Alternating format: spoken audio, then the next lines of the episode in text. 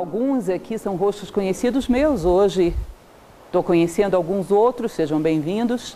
A ideia é compartilhar nesse ciclo de palestras um livro do qual eu gosto muito. Isso, na verdade, é um projeto antigo de pegar aqueles livros que eu mais amo, que eu considero que foram bem significativos para somar a minha vida como filósofa e para muitos outros filósofos em Nova Acrópole e passá-los para público, capítulo por capítulo.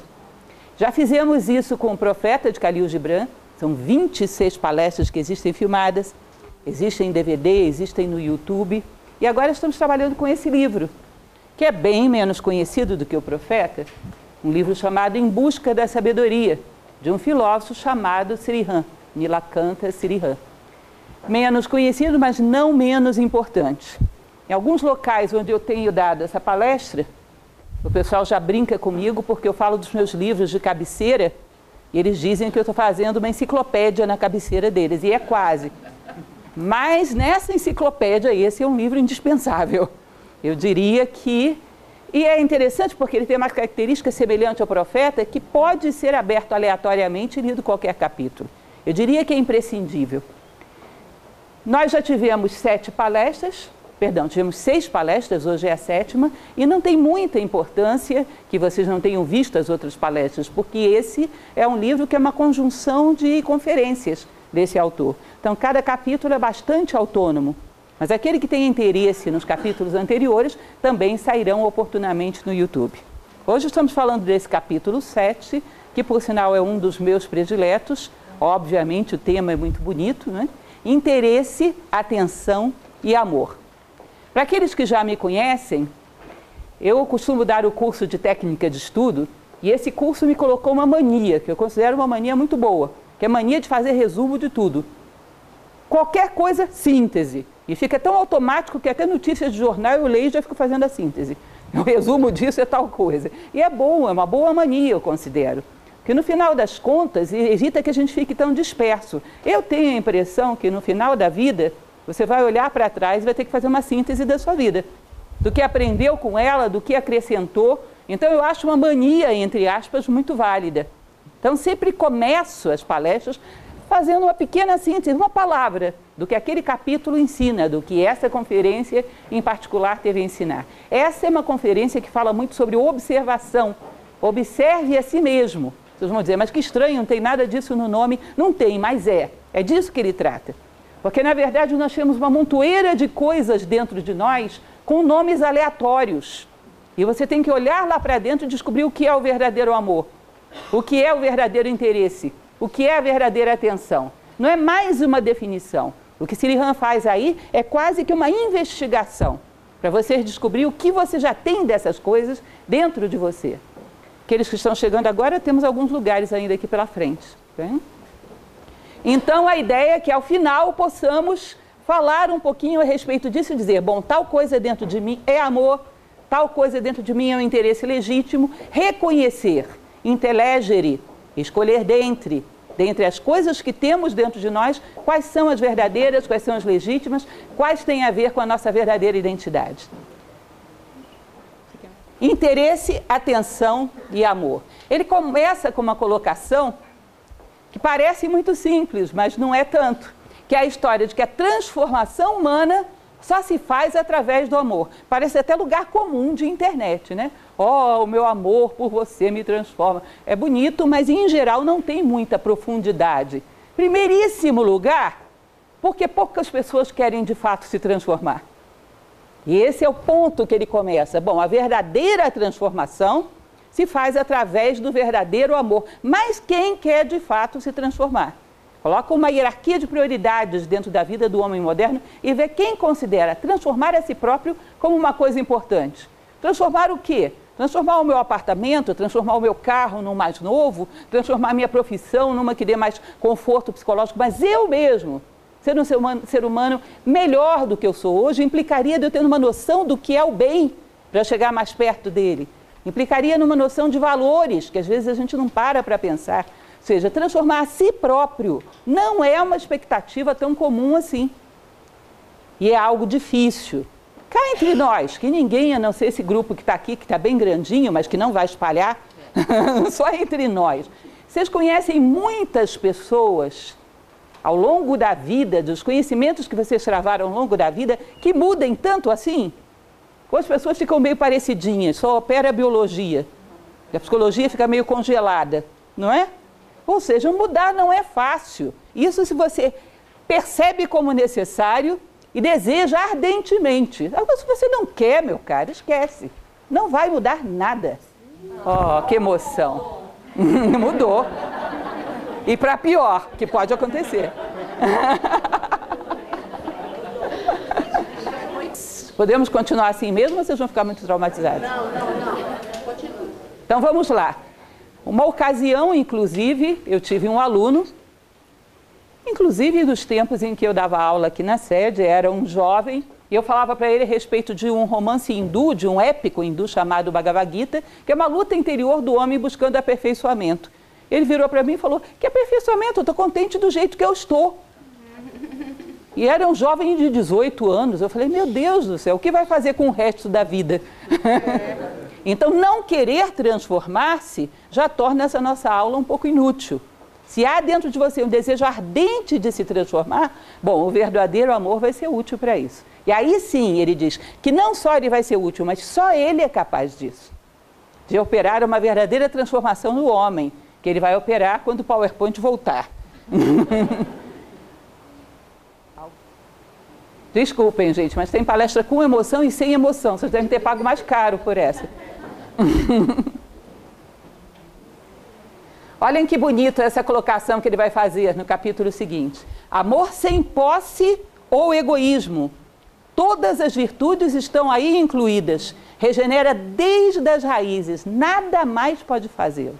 Nada pode regenerar você desde as raízes. É uma coisa curiosa, nós temos a impressão de que a vida é estática, está dada.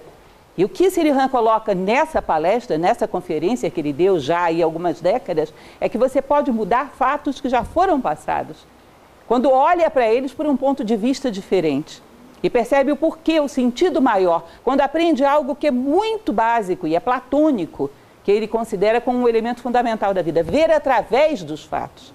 Você não vê mais só a superfície, você vê através da superfície e descobre não só o como, mas o porquê.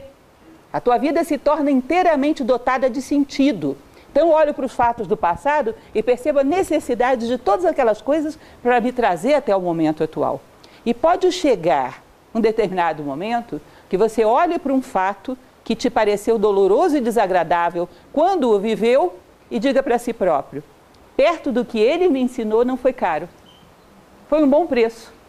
Eu pagaria até mais.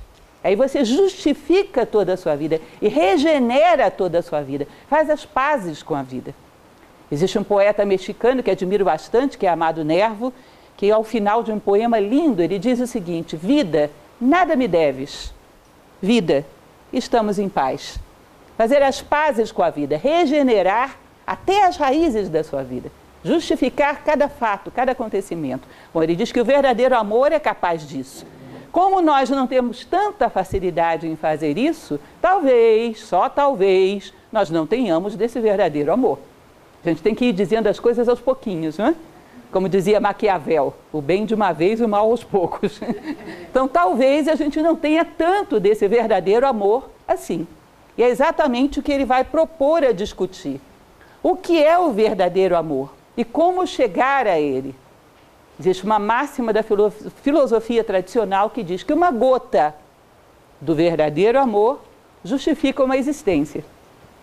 E que talvez nós tenhamos muitas coisas ligeiramente assemelhadas, mas não o verdadeiro amor. Que ele é raro e exige uma certa condição de consciência, que você tem que buscá-la e tem que construí-la, ou seja, ele exige mérito. E talvez nós não tenhamos tanto assim. É difícil falar sobre isso, porque admitir isso exige que você admita terra arrasada e começar a construir daquilo que você tem. Eu tenho só um tijolinho, um pequeno momento de verdadeiro amor. Tá bom, mas eu já tenho um tijolinho. E começo a construir a partir dele. Eu não tenho medo de recomeçar. Eu não tenho medo de terra arrasada. Eu não tenho medo de me reconstruir e considerar que terra arrasada, que é a constatação daquilo que não temos, é um bom momento. E nem todos veem a si próprios com honestidade. Se nós vimos que a Terra está arrasada, bom, estamos no mundo real, é melhor do que antes. um monte de castelos que eram absolutamente ilusórios. Ah, então, não, talvez não tenhamos tanto desse verdadeiro amor. E ele vai falar sobre como chegar até ele. Interesse motivado por busca de proveito, prazer ou poder, contrário ao amor. Sem apegos a prazeres e ganhos do pequeno eu, interesse e amor puro. Eu tenho uma esperança fortíssima, que é quase uma convicção, de que vocês vão sair daqui e vão todos ler esse livro. e quando vocês forem ler esse livro, prestem atenção em certas coisas que são próprias da linguagem dele. Quando ele fala eu, com E minúsculo, ele está falando dessa estrutura física densa do ser humano. Às vezes ele usa o eu com E maiúsculo, aí ele está falando de algo superior. Ele trabalha com essa hipótese de que o homem tem uma essência e uma existência. E que essa essência precede e justifica a existência. Nós existimos porque essa essência tem um recado a dar ao mundo, tem uma missão, veio aqui fazer alguma coisa. Então, quando ele fala de pequeno eu dessa forma, ele está falando desse eu egoísta, personalístico, esse pedacinho de matéria orgânica que nós cismamos de achar que é a nossa verdadeira identidade e que quer tudo para si. Eu quero, o que eu vou ganhar com isso, eu não quero, enfim, um jogo de caprichos em torno dessa pequena identidade artificial. Ele cita num determinado momento, eu acho essa imagem muito interessante, um castor. Esse animalzinho que é meio raro no Brasil, não temos isso aqui, andamos importando uns, né? Mas não temos ele aqui, que corta um monte de troncos e faz um dique dentro de um rio. Ele podia ter o rio inteiro, água fluida, pura, mas ele quer só aquele cantinho, aquele pequeno lago poluído, que é dele, e traz as coisas todas que ele considera como dele ali para dentro. Ele podia ter todo o rio e quer um pequeno dique. E nós somos mais ou menos assim. E esse pequeno eu contamina qualquer possibilidade de amor puro. Ele fala uma frase que é meio dura para uma noite de terça-feira.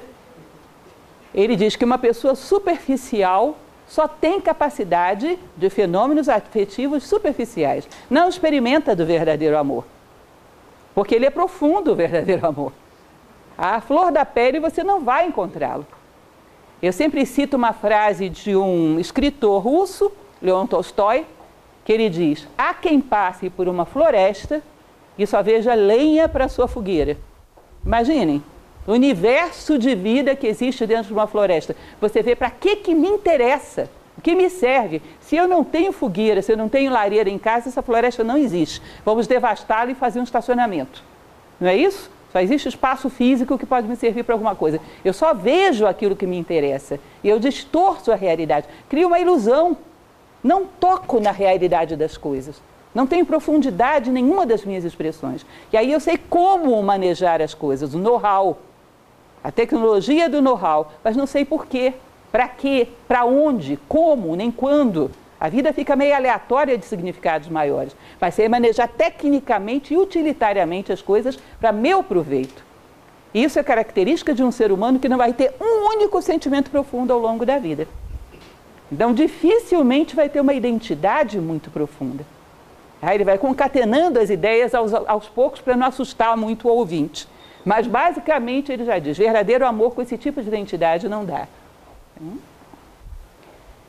Eu sempre repito nas minhas palestras, e é interessante perceberem isso, porque a filosofia oriental e ocidental, em geral, fala sobre isso. Perdão, eu desafio você a me mostrar um problema humano que não tenha por trás o egoísmo. Vocês conhecem algum?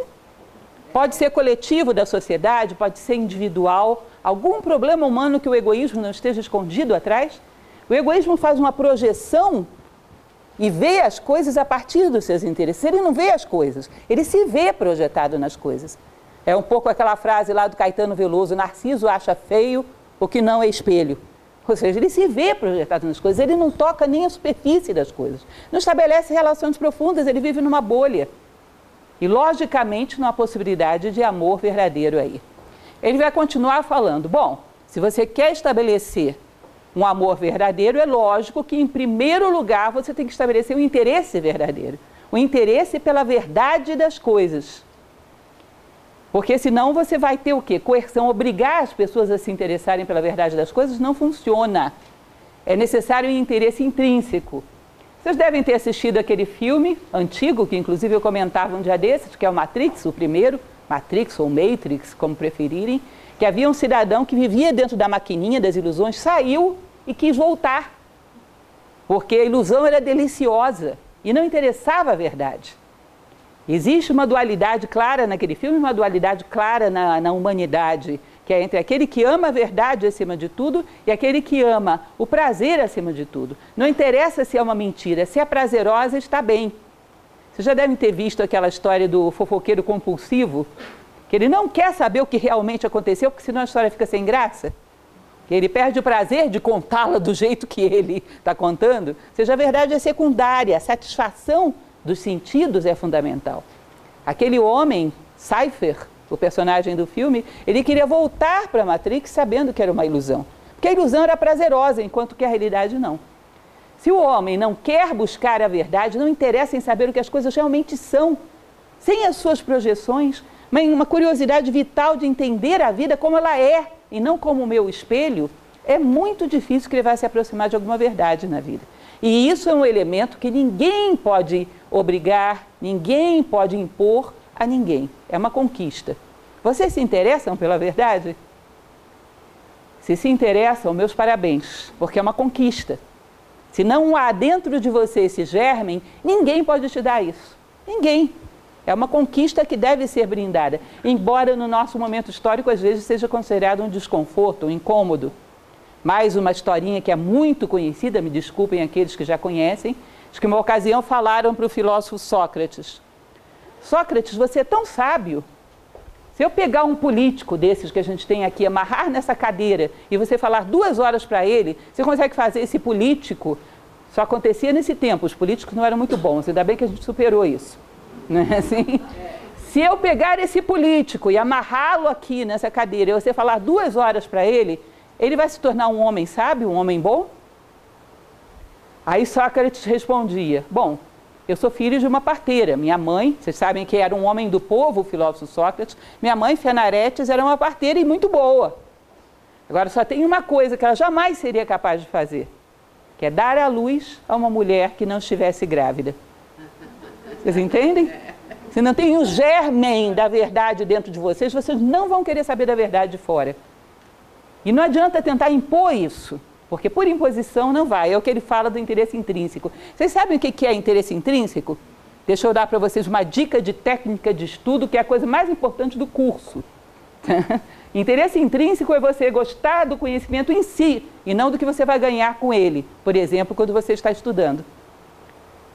Imaginem vocês, uma pessoa que estuda 10 horas por dia. Eu, tá bom, eu aceito, está tá, tá necessitando disso. Mas estuda o tempo todo pensando: como essa matéria é chata, mas eu vou ganhar bem. Nossa, mas isso é insuportável, mas o emprego é ótimo. Oh, como pago ali o status, mas isso é uma chatura. Vocês acham que vai ser muito boa a qualidade desse estudo?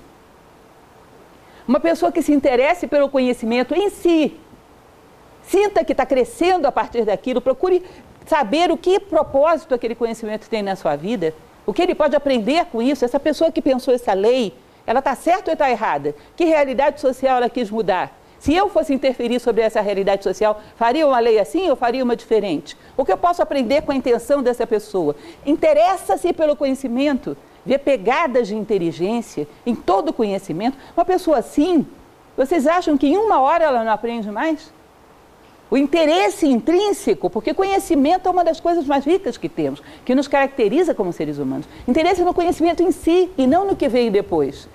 Isso é um estudo sensacional. Isso dá uma qualidade fantástica. Vocês não fazem ideia de como isso faz render. Hoje nós temos muitas pessoas aqui, mas na história de Nova Acrópole, que eu já estou alguns aninhos, não tantos, não vou revelar a minha idade porque isso é descortês. Já houve muitas vezes no início, escolas pequenas, de ter preparado uma palestra como essa e não ir ninguém. Já me aconteceu isso e mais de uma vez. E é uma sensação, bom, as pessoas perderam, mas eu aprendi um bocado, porque foi muito bom estudar para isso. Sabe, essa, esse interesse pelo conhecimento em si. Se não há interesse, há apenas uma imposição, uma coerção, a qualidade do que se faz vai ser muito baixa. É muito difícil você ter uma sociedade ética, por exemplo, com homens que não se interessam pela verdade, mas que são éticos porque existe um código que diz que se eles não forem serão castigados. Percebem que isso é muito pouco viável? É como o garoto que come salada porque senão não ganha sobremesa. O dia que ele puder comprar a sua própria sobremesa, o que acontece com a salada?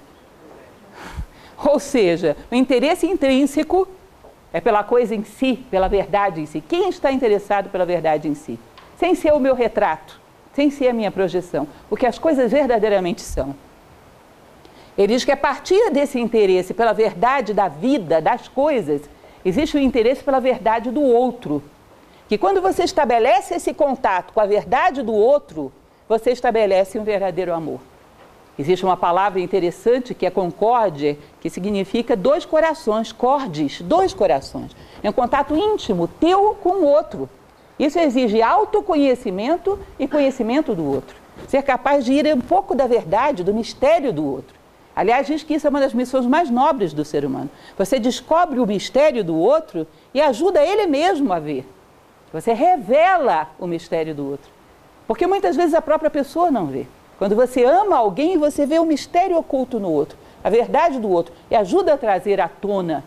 Seja, todo o amor é uma revelação do mistério que existe no outro e em nós, porque esse processo é recíproco. Ou seja, quando há profundidade, há possibilidade de ter esse contato psicológico que penetra na natureza do outro e obtém respostas profundas. Tem que ser do profundo para o profundo.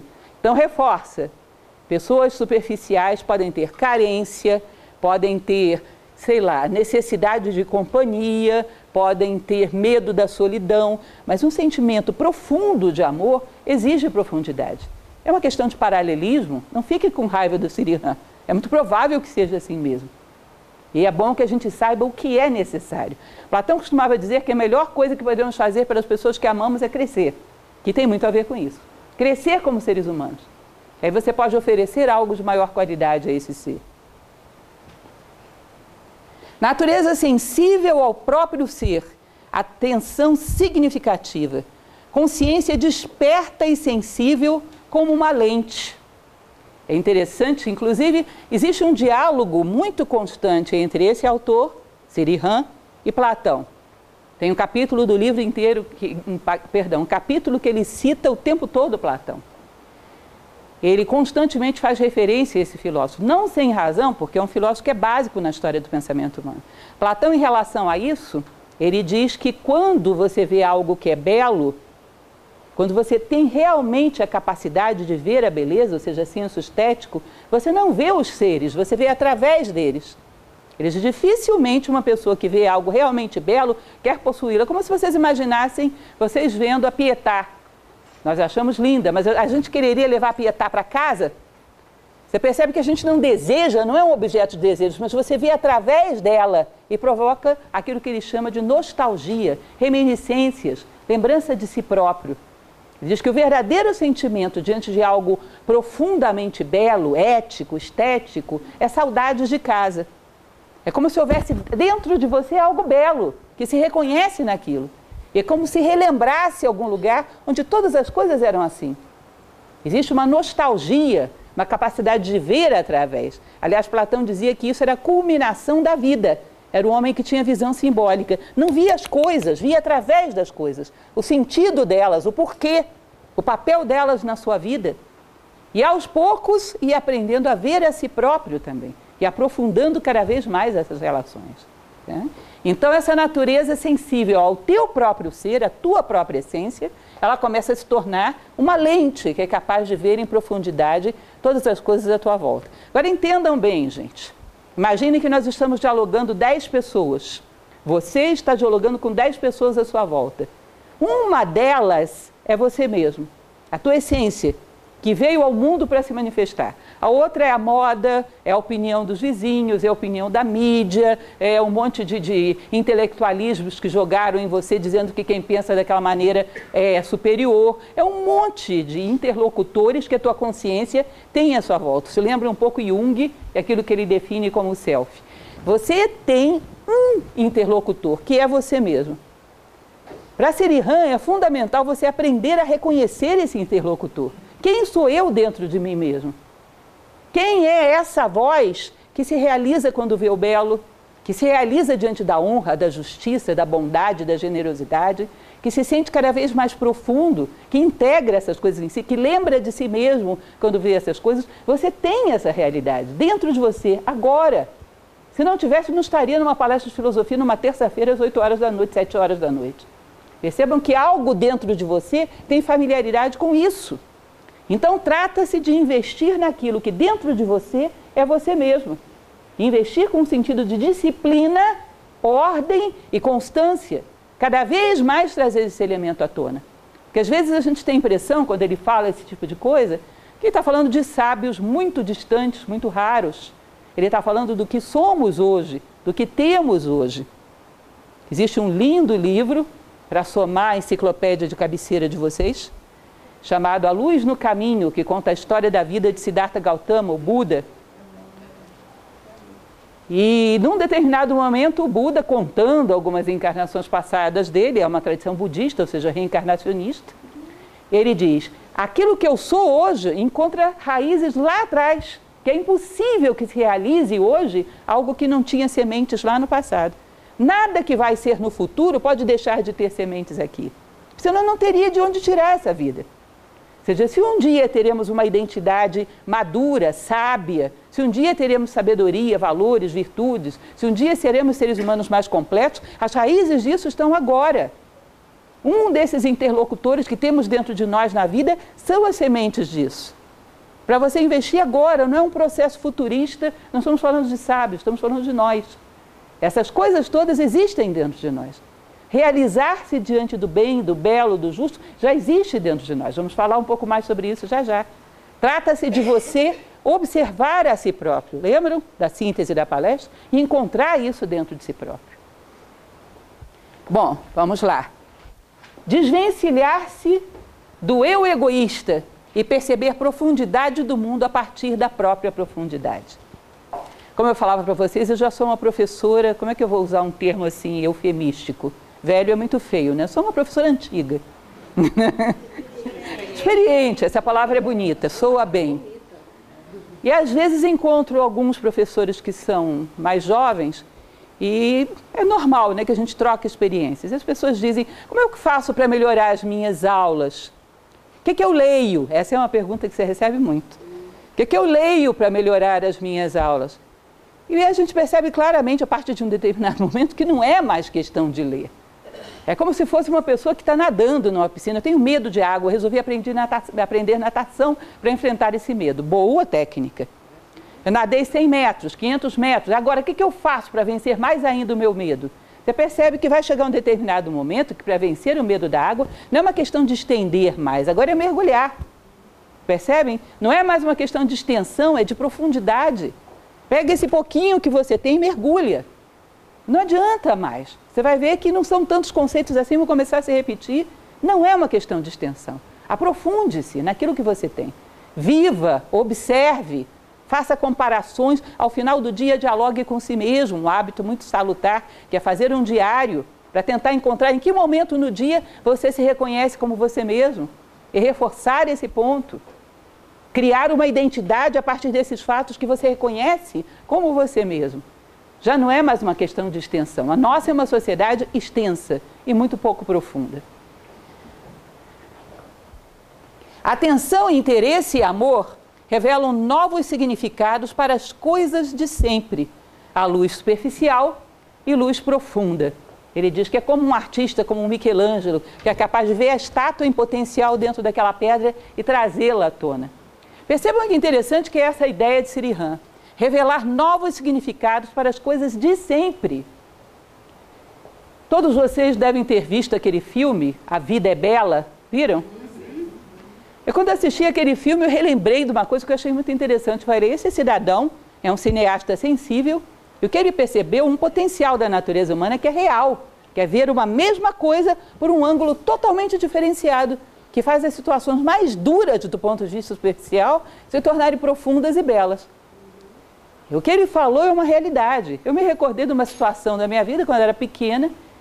Muitas vezes, para aqueles que já assistiram às minhas palestras, eu costumo falar da minha avó, que era uma figura muito interessante. Simples demais, analfabeta, e tinha o hábito de juntar todos os meninos da família para contar histórias. Ela juntava a gente para dizer quando ela era pequenininha, no sertão nordestino, que passava um cidadão, que era um cavaleiro, e chamava os meninos todos para dar um gole de água da moringa dele para cada um. Era o que ele tinha para dar. Aí, mas para ficar mais divertido, ele dizia para os meninos: Ó, oh, hoje é água gosto de rapadura. As meninas, ah, eu quero, eu quero, eu quero. Todo mundo tomava aquele gole, outro dia gosto de balinha. Era o que ele tinha para dar, dava um gole da moringa dele. E eu era criança, ficava ouvindo aquilo, eu achava que aquilo tinha sido a experiência mais divertida do mundo. Ela passava aquilo de uma maneira que nunca passou pela minha cabeça que a minha avó podia ser uma sertaneja que estava passando sede. Eu achava uma curtição, eu chegava às lágrimas, gente. Dizendo, eu queria estar lá também, vó.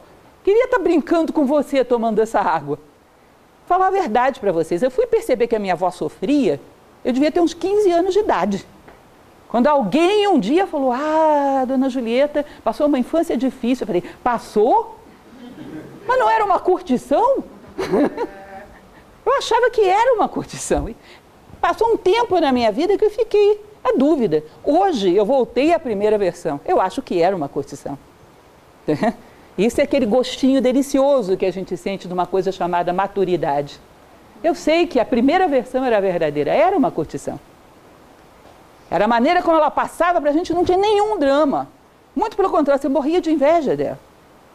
Me lembro que um dia desses uma pessoa comentava que alguém entrevistou Luiz Gonzaga, os seus tempos ainda de vivo, e disse para ele: Você não sofreu quando você era pequeno, que não tinha nenhum brinquedo no meio do sertão? Diz que ele virou e falou: Criança não sente falta dessas coisas, não, moço. Sabe nem que isso existe, eu curti a beça. Percebe? Seja, é uma realidade vista por um outro ângulo. Mas é o mesmo fato, simples. Não é nada de excepcional, são os mesmos fatos da vida. Vocês já pararam para perceber quantos pássaros cantam na janela de vocês pela manhã? Alguém já parou para perceber? É excepcional. A natureza está eufórica. Parece que algo de muito especial está acontecendo e só a gente está perdendo. Os sabiás dobram um trinado que nem Maria Callas faria aquilo. É um fôlego fora do comum, é um espetáculo. É. Sirihan fala para a gente observar o momento, despreparar tudo, e vocês observarem esse momento, todos os sons. O som que vem do ar-condicionado, o som de alguém que sussurra, o som de uma voz que vem lá de fora, o som distante de um carro que passa na rua. Ele diz que, consciente ou inconscientemente, todas as coisas que se movem no universo movem-se buscando o seu ideal buscando de uma certa maneira Deus. E se você sabe disso e percebe, você decodifica todas essas vozes e vê que elas encaixam. Que todos os momentos são uma sinfonia. Que todos os momentos são vozes, conscientes ou inconscientes, de seres que buscam seu destino, buscam seu lugar no universo, buscam a felicidade, a realização. Portanto, todas elas compõem e você pode perceber essa sinfonia. E existe sabedoria nesse minuto nesse segundo, se você parar para ouvir. Tudo está composto, tudo está harmonioso. Porque todos, saibam ou não, estão buscando uma coisa só. Não é interessante? São os mesmos fatos da vida, não são outros.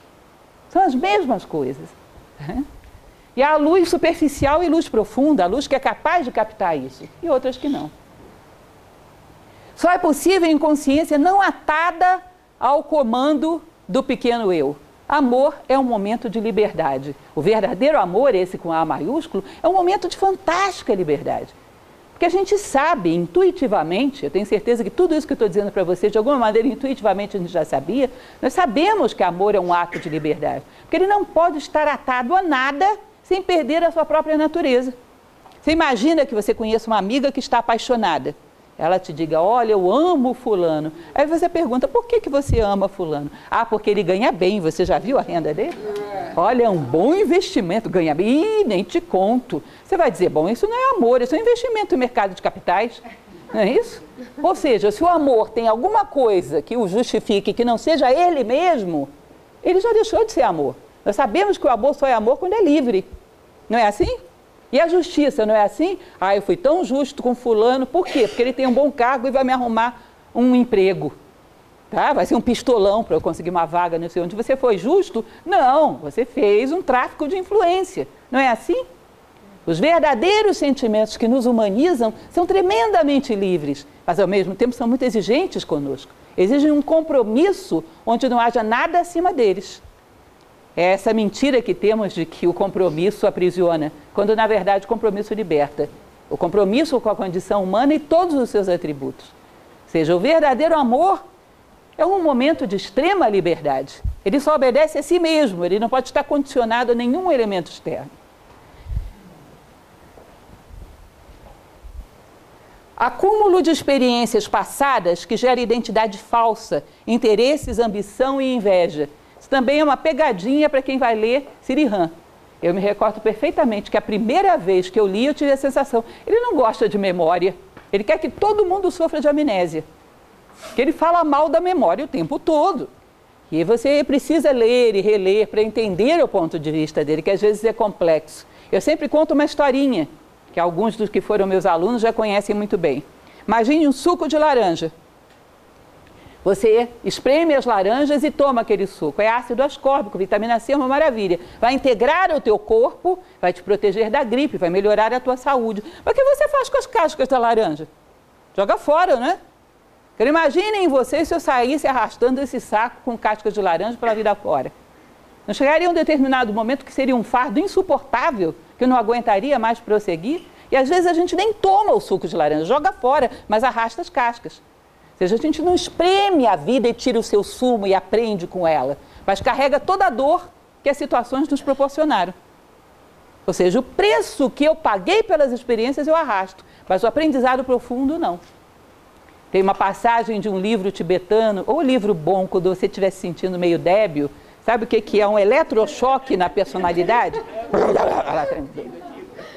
É o livro chamado O Livro dos Mortos Tibetano, Bar do Todó. Olha, é líquido certo. Papum! Esse é forte.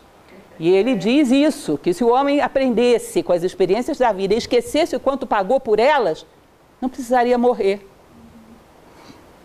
Porque quando a gente carrega um fardo tão grande de, de experiências negativas do passado, que não aguenta dar mais nem um passo, você pediu para morrer, a vida só executa. Ela faz o gosto do freguês, ela te libera desse fardo. Então a memória é positiva sim no sentido de que você extraiu dela um conteúdo e você é o que é graças a ela. Mas o preço que você pagou para trás. E aí sim isso seria positivo. Se chega para uma pessoa e diz: Nossa, como você é paciente, que virtude maravilhosa. Aí ela me chama: Ah, senta aqui, deixa eu te contar o que eu sofri para chegar a isso. Ah, não sei o quê, mas acabou. é caro, é caro, não vale a pena. Uhum. Então, esse acúmulo de experiências passadas gera identidade falsa, interesses, ambição e inveja. Ele chega a dizer: nós somos um mero produto do passado. De tal maneira que qualquer coisa nova que vem a gente não vê. A gente compara com o passado e estabelece um pré-juízo, um pré-conceito. Você nem vê mais. Você vai julgando a partir do fardo de cargas de laranja, de cascas de laranja que você arrasta. Momentos da vida se encaixam por senso de harmonia, percepção, inteligência e razão. Então imagina que você tire todas as cascas, deixe só o suco da laranja. Todos os sucos que você tomou integram perfeitamente. A essência da tua vida são como peças de um quebra-cabeça. Integra direitinho. Se não está encaixando, é porque tem coisa sobrando. Coisa que você deveria ter descartado e não descartou. Sócrates dizia que a educação educa mais pelo que tira do que pelo que dá. A vida é harmoniosa por definição. Se tem alguma coisa que não está encaixando, é porque você não jogou tudo que tinha que jogar fora. Que aí as peças do teu quebra-cabeça encaixam perfeitamente. A vida não se amontoa, ela se soma. Um momento não substitui o outro, um momento é um degrau que te propulsiona para o outro. O próprio Sirihan, um capítulo mais adiante, ele vai dizer: a vida bem vivida em todas as suas etapas é o espetáculo mais belo da natureza, a vida humana quando todas as etapas encaixam harmoniosamente. Nada sobra. Isso vai desenvolver percepção, inteligência e razão. É outra coisa que eu não queria dizer para vocês, para vocês não ficarem com raiva dele, mas ele diz que inteligência é um fenômeno raríssimo.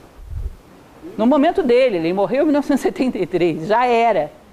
Que inteligência tem a ver com profundidade, não com extensão. Extensão tem a ver com memória. Inteligência como profundidade, ele diz, é raríssimo. Como eu falei para vocês, inteligência vem de inteleger, escolher dentre. A máxima inteligência é escolher dentre as coisas que te disseram que você era, quem é realmente você. A máxima inteligência é a identidade. Muito rara. Em que é baseada a identidade do homem no nosso momento histórico, onde a superficialidade é regra? Vejam que bonito isso. Ele diz que cada momento da tua vida pode te provocar um insight, uma percepção profunda, quando você capta a essência dele. Um momento que seria insignificante, não existe nada que sobre na vida.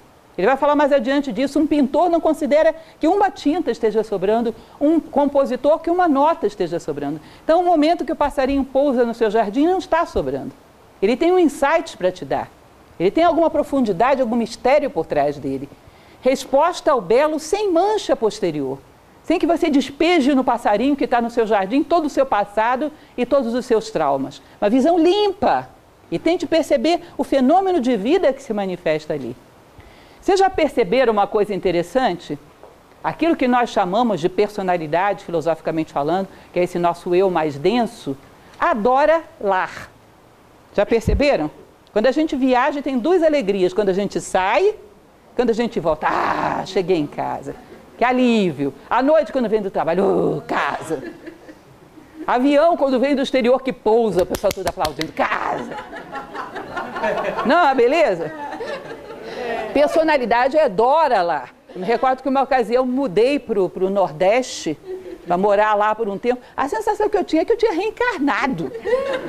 Não conhecia nada. E eu ficava achando engraçado, porque dentro de mim ficava um pensamento assim: leva pelo menos o travesseiro, porque é um desesperador. Ou seja, a personalidade é louca por lá. Agora é interessante quando a gente começa a observar esse fenômeno, que não é mal, é uma observação interessante. Existe algo dentro de nós que também é louco por lá e que não é a personalidade. É um outro tipo de consciência, que também adora lá, só que o que é o lar para essa consciência espiritual elevada? Quando vê uma pessoa tendo uma atitude honrada. Você olha e dá aquela saudade de casa, eu pertenço a esse mundo.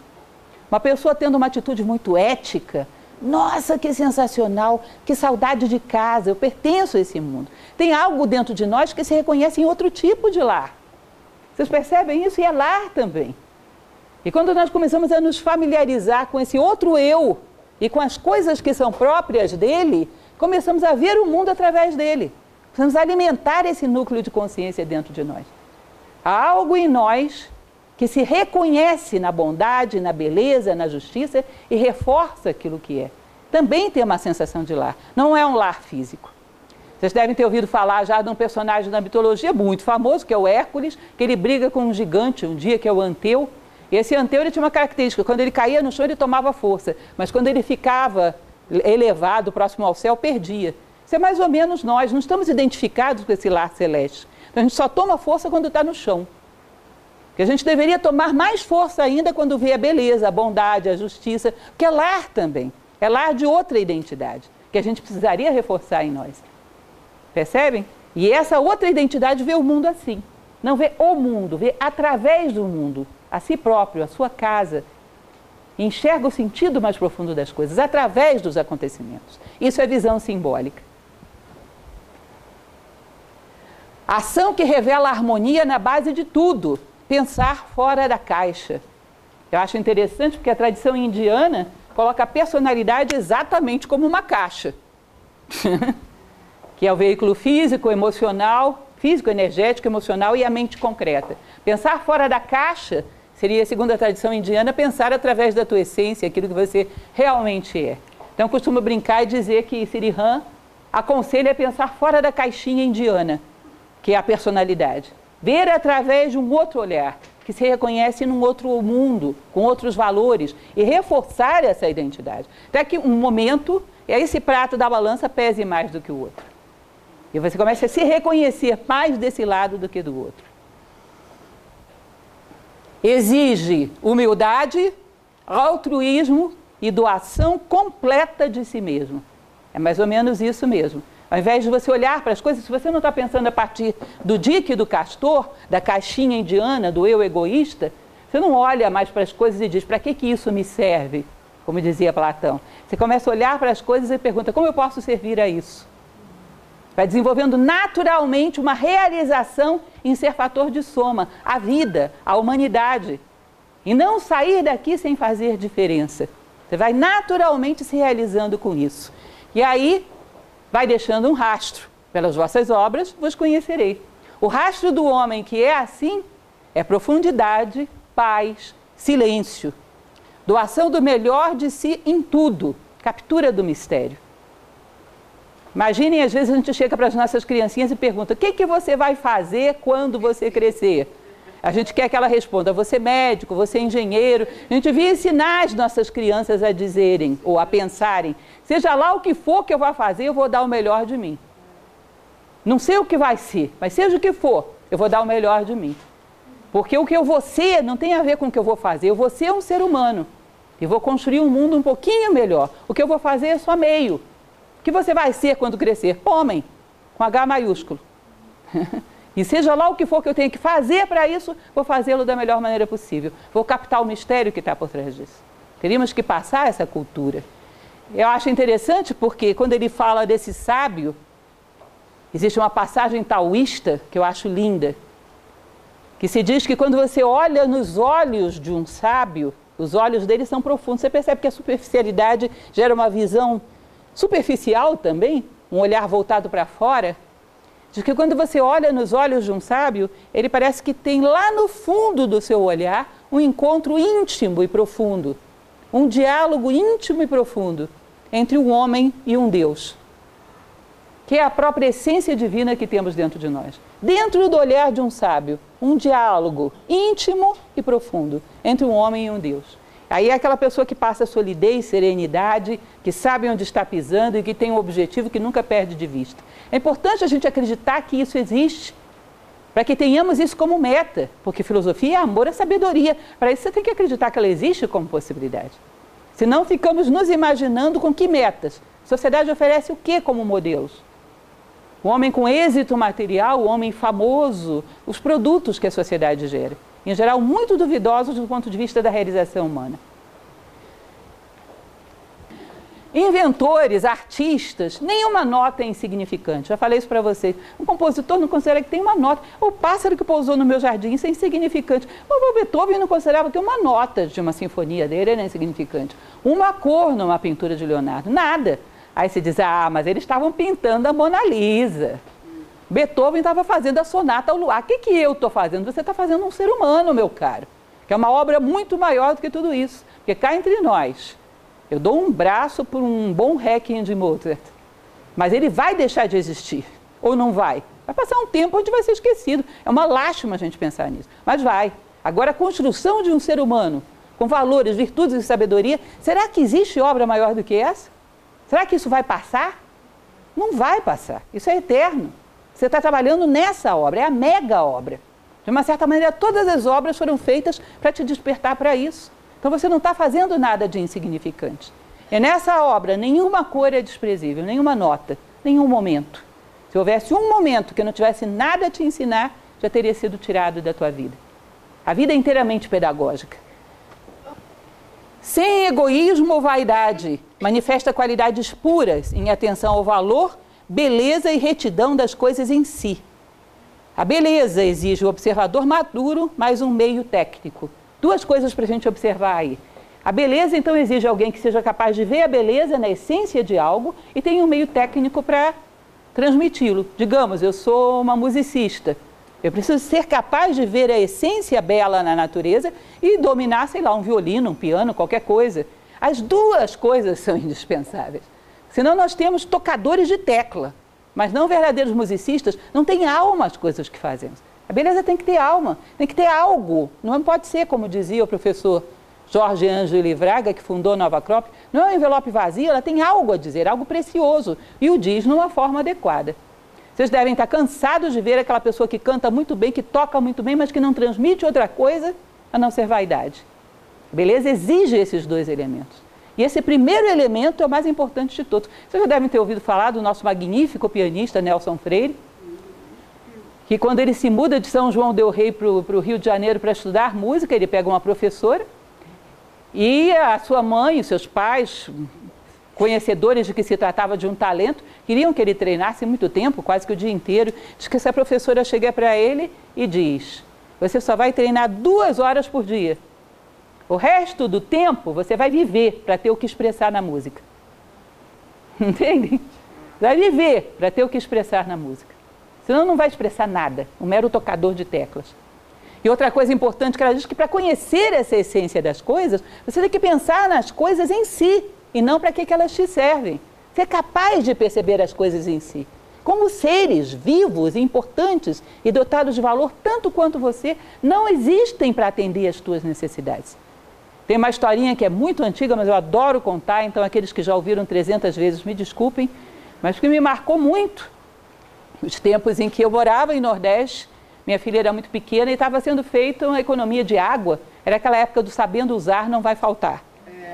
Que é uma frase bem cínica, né? Porque se eu souber que não vai faltar de jeito nenhum, eu uso de qualquer maneira, porque o que importa é a minha utilidade. Eu me recordo que um dia ela chegou do colégio, fazia jardim de infância, e falou: Mãe, a minha coleguinha disse que ela não vai economizar água, porque o pai dela pode pagar.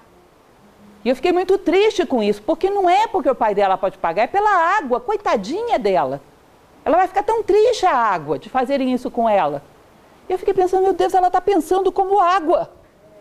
Vocês percebem a pureza de uma criança? Ela se colocou no lugar da água e pensou como a água. E não para que a água servia para ela. Vai ser que fantástico se fôssemos capazes de ver isso. Que filosófico. ver as coisas em si mesmas, como dotadas de valor, dignas de respeito. Vocês percebem que mundo fantástico? Porque são. O que a gente faz é uma alienação no pequeno eu que não vê nada. Eu é que dou valor às coisas. Fora da minha utilidade, elas não existem. Isso é muito bonito, gente, cá entre nós. Então, esse observador maduro que vê a essência das coisas é capaz de transmiti-las, senão é um envelope vazio. A atenção acorrentada ao pequeno eu não pode ir muito longe. Ou seja, sem altruísmo, sem vencer o grande mal que a tradição tibetana chama da heresia da separatividade, que é o egoísmo, nossa atenção não vai muito longe. Portanto, nossos sentimentos também não. E nossa identidade, idem. Somos pequenos, ficamos mediocrizados pelo egoísmo. Ouvir com atenção total as coisas, o outro e nossas próprias reações internas. Então, observar-se com uma coragem danada. Se vocês seguirem aquele conselho meu de fazer um diáriozinho, à noite observar. O que fui eu durante o meu dia? Aqui fui. Aqui não. Aquele momento que eu cheguei para aquele meu colega de trabalho e falei tal coisa, eu disse para todo mundo, eu estava sendo sincero, eu estava cumprindo com a minha obrigação. Foi mentira, eu estava sendo invejoso, eu estava querendo feri-lo. Porque ele teve tal êxito e eu não perdoei. Dói demais você dizer para si próprio que você estava sendo invejoso. Mas se você viu, agora tem possibilidade de dominar. Catalogando esse mundo essa selva que existe dentro de nós, e se achando aí no meio, começando a dar, como se diz popularmente, dar nome aos bois, colocar cada coisa no seu lugar, e se achando no meio de tudo isso, e valorizando, bom, eu tive um ato autêntico hoje, aí era eu. Nesse momento eu não queria outra coisa senão ser humano. Colocar um pouco de beleza, colocar um pouco de harmonia, colocar um pouco de ordem, acrescentar algo a alguém que necessitava de uma ajuda, sem que ninguém visse, sem querer nenhum reconhecimento. Aí era eu começo a me encontrar no meio daquilo que eu não sou. E isso dá uma liberdade fantástica e um estado de realização que é a felicidade propriamente humana. Verdade é a voz que emana do silêncio absoluto dentro de nós. Lindo isso, né? Verdade quando você cala a boca de todas as coisas que não é você, de todas as coisas que não são você, perdão. Nesse momento, encontrar-se a tradição tibetana, um livro lindo de Helena Blavatsky, que chama isso da voz do silêncio. A voz de algo que existe dentro de você e que está aí querendo que você o reconheça. É como que uma mão espiritual que veio ao mundo para realizar uma obra, só que vestiu uma luva que não obedece, não permite, não dá mobilidade a ela. Quando num determinado momento você percebe a intenção dessa mão que está dentro de você tentando atuar no mundo, adquire um sentido de identidade, um sentido de missão, um ideal verdadeiro, digno de um ser humano. Atenção concentrada, mente e coração abertos. A mente não se concentra onde o coração não está. Sintonizar-se com o ser que há em si mesmo e buscar fora todo o belo, nobre e digno. Ou seja, a partir daquilo que eu sou, eu vejo o que as coisas são. É interessante, vocês se abrem com um amigo quando acham que ele é interesseiro e vai manipular aquilo que vocês estão dizendo?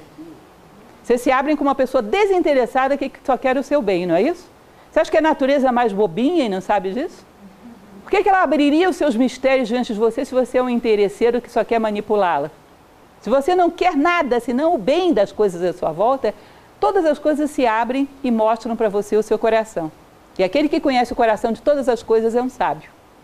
E esse é o destino humano. Enquanto não vencemos esse egoísmo manipulativo, só vemos a aparência muito superficial das coisas, quando muito. Então começamos a ter um foco de dentro para dentro. Daí que vem uma frase que tem um professor nosso que gosta muito de usar, enigmática, mas que eu acho muito bonita. Quanto mais dentro, mais fora. Não é interessante? Quanto mais profundamente consigo mesmo, mais profundamente com os outros. Senão você não está nem dentro nem fora, está numa película, está numa bolha. Quase que não toca nada nem ninguém, nem a si próprio. Krishna é um deus indiano, vocês já devem ter ouvido falar, o herói, o mestre, dentro de um clássico muito bonito chamado Bhagavad Gita, e Srihami diz uma coisa que eu não sabia nesse capítulo, que a palavra Krishna significa aquele que atrai, que ele representa o divino dentro do homem, isso aqui, a tua essência, a tua parte espiritual. Existe uma tendência natural do ser humano para o requinte, para aquilo que é nobre, para aquilo que é superior, para a depuração do gosto. O próprio Sirihan diz que evolução nada mais é do que a depuração do gosto. Então, quando você conhece algo de nobre dentro de você, isso te atrai. Já aconteceu com vocês, um dia desse aconteceu comigo uma coisa engraçada. Um belo dia, alguém no meu trabalho me convidou para provar um tal de um café gourmet. Eu podia ter morrido sem saber que aquilo existia. Porque nunca mais o café da minha, coisa, da minha casa foi a mesma coisa, foi uma desgraceira. Eternamente a comparação. Ou seja, aquele que prova algo de requintado dentro de si, a sua vida banal, superficial, já não vai mais ter o mesmo gosto vai ter uma necessidade de voltar a esse patamar, vai ter saudade de si mesmo, vai ter uma exigência de consciência porque ela já provou algo melhor. E isso vai depurando a vida. Isso é filosofia, a necessidade de experimentar da sabedoria e fazer dela um patamar cada vez mais constante na nossa vida. Sermos humanos por mais tempo dentro da nossa vida. Quem dera um dia, a vida inteira. Beleza irresistível do ser é como observar um pôr do sol. Já estamos concluindo, não se preocupem. Pôr do sol é uma coisa engraçada, também sempre conto essa história. Não dá para tirar nem pôr nada. Vocês acham que tem vermelho demais ali? Não, está muito vermelho. Vamos botar mais um amarelinho. Não, está muito amarelo, vamos botar um laranja. Não tem nada sobrando, nem tem nada faltando. Uma coisa onde nada sobra, nem nada falta, ela é una. Esse é o atributo mais próprio de Deus, é uno. E toda vez que existe algo no mundo manifestado que é assim, é como se fosse uma pegada do eterno no tempo. Percebem? E diz que esse ser dentro de nós é assim, não sobra nem falta nada. Ele é como um pôr do sol. Ele é uma pegada do eterno no meio do tempo. E observá-lo é como observar um pôr do sol. A consciência livre floresce sozinha e traz à tona profundidades do coração, natureza de extraordinária sensibilidade e beleza. Da mesma maneira que as flores que nascem numa planta são o momento onde ela manifesta aquilo que ela tem de mais belo. As virtudes e os valores do ser humano é o momento em que ele floresce. E ele diz que não há um espetáculo tão belo na Terra. Naturalmente, quando você tira todos os impedimentos. Você tira tudo aquilo que impede a flor de se desenvolver, a planta de se desenvolver. E ela floresce. Tira tudo aquilo que te impede de se desenvolver como ser humano. Tudo aquilo que não é você. Pureza. Pureza é o maior poder do universo e você floresce. Ele fala claramente sobre isso quase que o livro inteiro. Pureza é poder. Através da pureza você é um canal no qual o poder do universo se manifesta em você. O poder do todo flui para a parte, quando a parte se concatena bem com o todo. Assim como o poder de todo o meu corpo flui para a minha mão, porque ela se concatena bem com o todo. E por fim, coração livre revela as harmonias e potencialidades puras da vida e as ama. Um coração livre reconhece as potencialidades puras da vida e realmente as ama, se reconhece nelas. E ajuda todos os seres a se verem, a trazer à tona essas potencialidades que existem nele. Uma tradição bonita oriental que fala sobre a tradição de mestres e discípulos, aquele que ensina e aquele que aprende, eles diziam que um mestre olha para um discípulo e não vê o que ele é, mas o que ele pode vir a ser. E aponta nessa direção. Revela essa essência escondida que existe dentro do ser humano. De uma certa maneira, se nós conseguirmos isso com um ser humano, já valeu a nossa vida. Mas, em primeiro lugar, é que conseguir conosco mesmo. Ou vocês nunca tiveram aquela experiência de uma pessoa chegar para você e dizer: graças a você, eu superei tal problema. Me tornei um ser humano um pouco melhor. Cá entre nós, não dá uma sensação que se a gente morrer ali está bem? Ninguém quer morrer. Mas se tivermos que morrer, esse seria o momento ideal. Porque alguma coisa eu fiz. Eu somei, eu fiz diferença. Eu revelei. E revelei proporcionalmente ao que revelei em mim mesmo. Senão não teria como fazer. Isso é obra-prima de uma vida humana. Bom, e isso é o capítulo 7. Isso é o que ele fala sobre interesse, atenção e amor. Desculpa.